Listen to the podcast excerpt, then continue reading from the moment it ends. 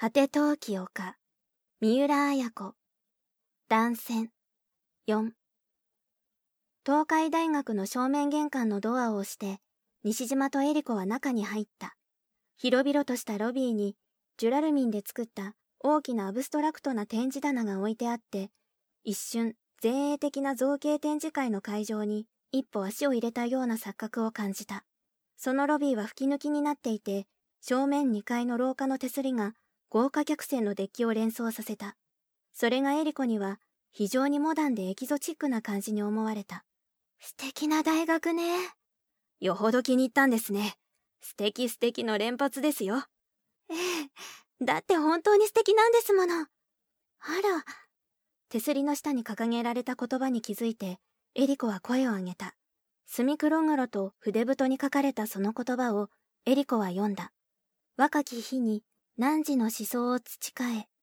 若き日に汝の体育を養え。若き日に汝の知能を磨け。若き日に汝の希望を星につなげ。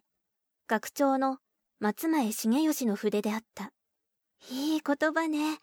心と体と頭とそれぞれバランスが取れて、チーク変調とは違うわね。そうですよ。そしてね、僕は最後の言葉が特にいいと思うんだ。希望を星につなげって、いい言葉でしょ？星というのは言ってみれば、光とか清さとか永遠とかを連想させますからね。共に希望を語るというのは、本当の教育だと何かで読んだことがありますよ。そうね。共に希望を語るってすごく大事なことね。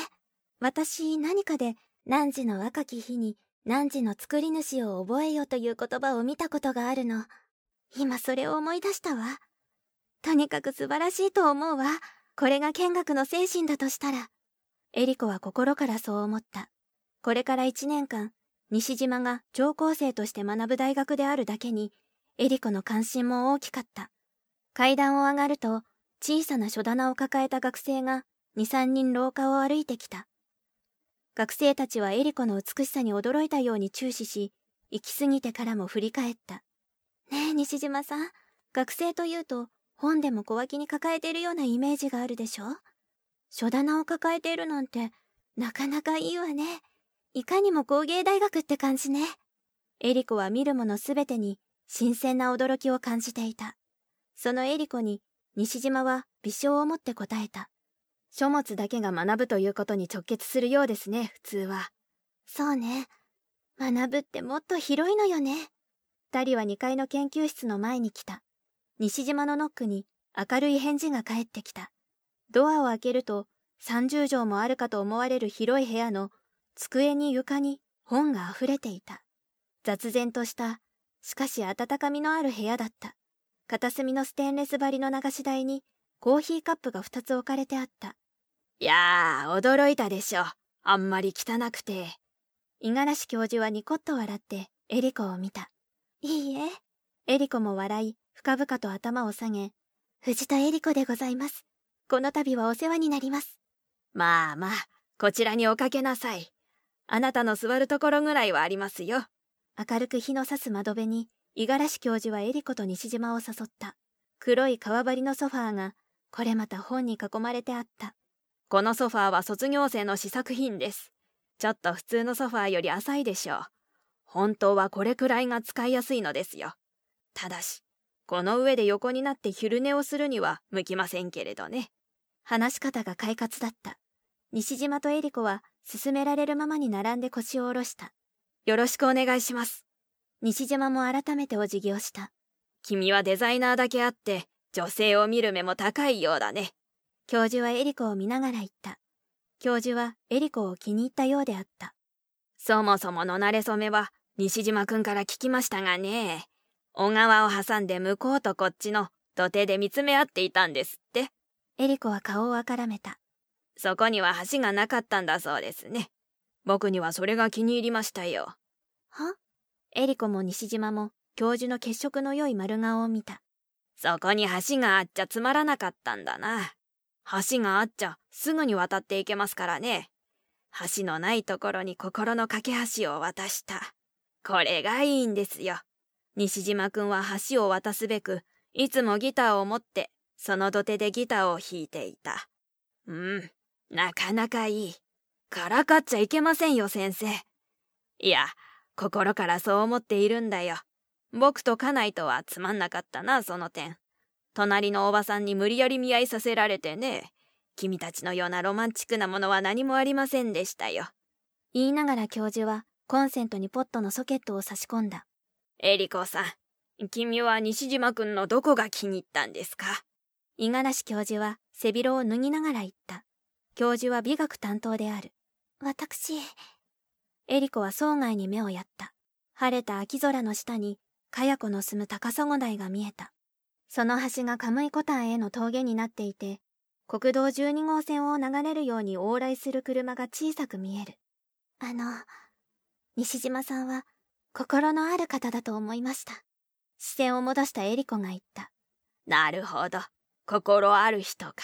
心ない奴が溢れているからね、現代は。それで西島くん、君はこの人のどこが気に入った？エレガンスなところです。身も心も。なるほど。言い得て妙というところだな。ところでね、西島くん。君たちははっきり言って、婚前交渉はどうなの？